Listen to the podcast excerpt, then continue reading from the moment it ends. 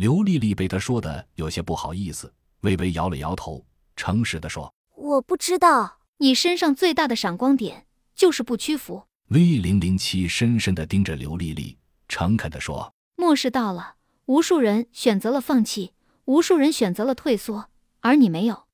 跟随着 A 组到达 LC 以后，你完全可以凭借着女人的身份过上轻松的生活。对了，说到这，他很玩味的笑了笑，带着调侃的意味道：“你对零零幺很有意思吧？”刘丽丽闹了个大红脸。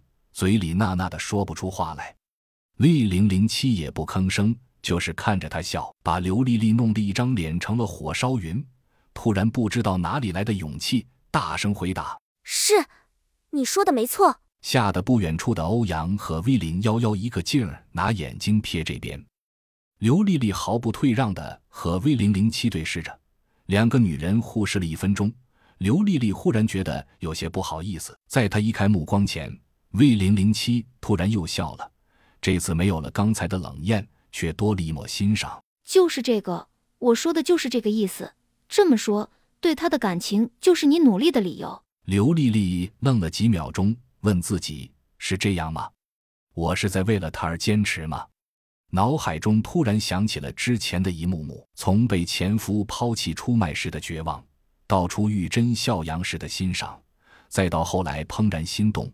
又遇到汪在清的种种，在南开专家楼下的的亡命相救，他的泪水，还有后来一路辗转途中他的照顾和疼惜，直到今天，我是为了他在努力吗？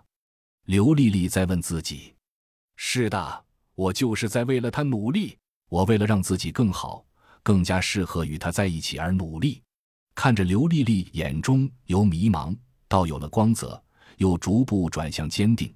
V 零零七一直笑而不语，直到刘丽丽猛地清醒过来，望着他，坚定的道：“是的，我就是为了他而努力，我爱他，我要做得更好。”V 零零七扑哧一声笑了，用右手背捂着樱桃小嘴，笑得很开心，更加艳光四射。训练场上的雄性个体都有意无意地瞟着这边，这个小妮子真是个勾魂的角色啊！刘丽丽暗想。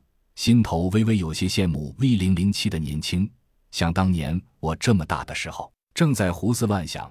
V 零零七突然收住了笑容，平静地问他：“那么你知道你到底差在哪里吗？”这一句话像一颗子弹，深深轰进了刘丽丽的心里。她急忙起身问道：“哪里？我的不足到底在哪里？你告诉我。”